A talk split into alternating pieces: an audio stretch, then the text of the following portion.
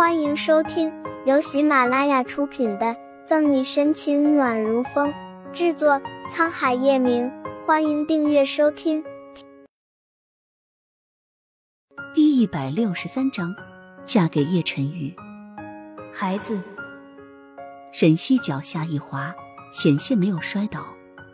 这老太太想的未免太长远了吧？我和叶晨玉，嗯，应该还是床伴关系。哪里来的孩子？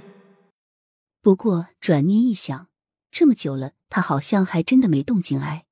摸着肚子，沈西想象着里面有个小生命的感觉。呸呸呸！想到哪里去了？沈西猛烈的摇摇头，急忙把天马行空的思绪收回来。咦，小西起床了。叶老太太兴高采烈的小跑过来，扶着沈西。怎么不多休息会儿？我刚刚问过廖医生了，女孩子备孕期间要有足够的休息才行。备孕？沈西一下子没反应过来叶老太太的意思。叶老太太灿烂的笑着：“陈玉都告诉我了，你说说你们两个，这么大的事也不提前告诉我，这样我也可以过来照顾你啊。”啊，奶奶，你说什么呢？沈西完全听不懂叶老太太的意思，不过好像和孩子有关。今天早上，表哥告诉外婆，你们正在备孕，所以外婆一大早上的就去买了很多的蔬菜、水果、鸡鸭鱼肉，甚至叶酸都给你们准备好了。嘴里吃着胡萝卜的顾春寒吐字不清的给沈西解释着。沈西惊呆了，这什么跟什么？我什么时候开始备孕了？叶晨玉，沈西心里歇斯底里的呐喊，暗暗把叶晨玉骂了个半死。除了这货乱说的，谁还有这么大的胆子？看来有些事必须得和他好好解释一下，比如说昨天晚上的事。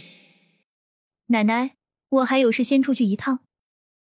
臭着脸，沈西逃难似的赶紧跑，除了去找叶晨解释清楚，更多的是躲开叶老太太的追问。小西，你要去哪里？先喝碗鲫鱼汤吧。叶老太太正要去厨房端汤，回头就不见沈西的影子了。车上，沈西边开着车边想着怎么和叶晨玉说要好点。输人不输气势，先破门而入。后抓起叶晨玉的领子说：“算了吧，我可打不过叶晨玉那个变态。或者装小白花，淑女一点，行了吧？淑女什么的和我一点关系都没有。”还没有想好，就到了叶氏大厦。迟蹰会儿，沈西才牙一咬，心一横走进去。我告诉你，今天行也得行，不行也得行，我必须去见陈玉哥哥。对不起，赫莲小姐，叶总说了，女人不准踏进他的办公室一步。我是普通的女人吗？将来我会嫁给陈玉哥哥。刚走进大厅，沈西就见一群人围着前台，还传来一道嚣张跋扈的声音：“嫁给叶晨玉？又是哪里来的叶晨玉脑残粉？”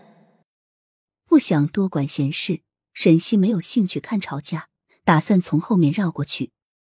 其他地方的话，出于警察义务，他会调节，免得见血。不过叶氏集团的人连解决这点矛盾的能力也没有，那就不是华夏金字塔企业了。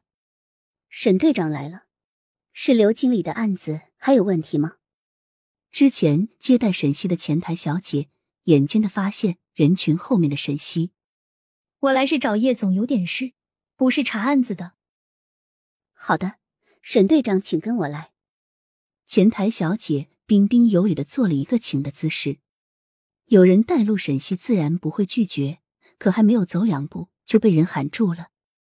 等等！赫连明一秒似的指着沈西，对一脸为难的前台说：“你不是说女人不可以进陈玉哥哥的办公室吗？为什么他可以？”这之前乔助理就有吩咐，如果是沈队长来的话，可以让他去叶总的办公室。前台小姐都要急哭了。是其他人闹的话，他们大可让保安直接把人扔出去就可以了。但赫连家这位大小姐没有上面的明确吩咐，他们也不敢妄加动手啊。赫连家族和叶氏常年有项目合作，并且董事长赫连晴和叶老太太的关系还不错。本集结束了，不要走开，精彩马上回来。